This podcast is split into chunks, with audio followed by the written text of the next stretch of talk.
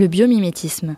Est-ce que tu savais que la biodiversité peut être une source d'inspiration pour les chercheurs et chercheuses? Quand on observe la nature, on voit que des espèces ont déjà pensé ingénieusement leur habitat, leur déplacement ou leurs moyens de communication. Alors, les chercheurs et chercheuses qui étudient de nouvelles façons de produire de l'énergie pour réduire nos impacts sur l'environnement s'inspirent beaucoup de la nature. Lorsque la recherche s'inspire du vivant pour innover, on parle alors de biomimétisme. Cette méthode n'est pas nouvelle, on la remarque très tôt dans l'histoire. Par exemple, les colonnes de l'Égypte ancienne sont inspirées des palmiers. Gustave Eiffel, le créateur de la tour Eiffel, se serait inspiré de la structure interne de nos os, charpentée en alvéoles, pour créer la structure en enchevêtrement de poutrelles de la tour Eiffel. Tu commences à comprendre ce qu'est le biomimétisme?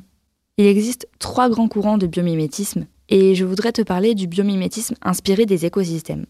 On utilise ce type de biomimétisme dans plein de domaines comme les transports ou les bâtiments, et c'est celui qui trouve le plus d'applications dans le domaine de l'énergie. Laisse-moi te donner un bel exemple avec les baleines à bosse. En 2005, aux États-Unis, le biologiste Frank Fish observe fasciné le magnifique saut d'une baleine à bosse. Il se demande comment un animal aussi gigantesque peut être si agile et si rapide? Est-ce que c'est grâce aux petites bosses, les tubercules, présentes le long de ses nageoires?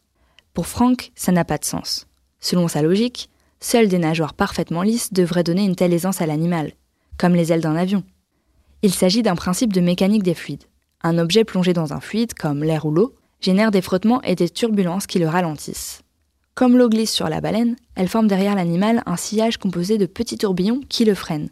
C'est la force de traîner. Donc plus les nageoires sont lisses, plus la traînée devrait être faible. En bref, plus tu as une nageoire lisse, moins tu génères de frottements et plus tu vas vite. On pourrait s'arrêter là dans l'explication, mais ça ne nous permet pas de comprendre notre exemple de la baleine. En fait, une autre force est en jeu, la portance. C'est une force qui permet à la baleine de flotter grâce à ses nageoires. Plus les nageoires sont lisses, plus la portance devrait être importante. Pourtant, malgré ses nageoires bosselées, la baleine est rapide. Comment est-ce possible? Quelque chose nous échappe. Pour résoudre le mystère, Franck compare une nageoire de baleine à bosse à une nageoire similaire mais sans tubercule, donc lisse. Après plusieurs tests, les résultats tombent. La force de traînée de la nageoire à tubercule est réduite de 32% et la portance augmentée de 8% par rapport à une nageoire lisse. Ce qu'il se passe en fait, c'est que les tubercules concentrent le flux d'eau entre elles. Le courant reste donc comme attaché à la nageoire, ce qui améliore l'hydrodynamisme. Impressionné par cette découverte, Franck décide de l'appliquer aux pales des éoliennes.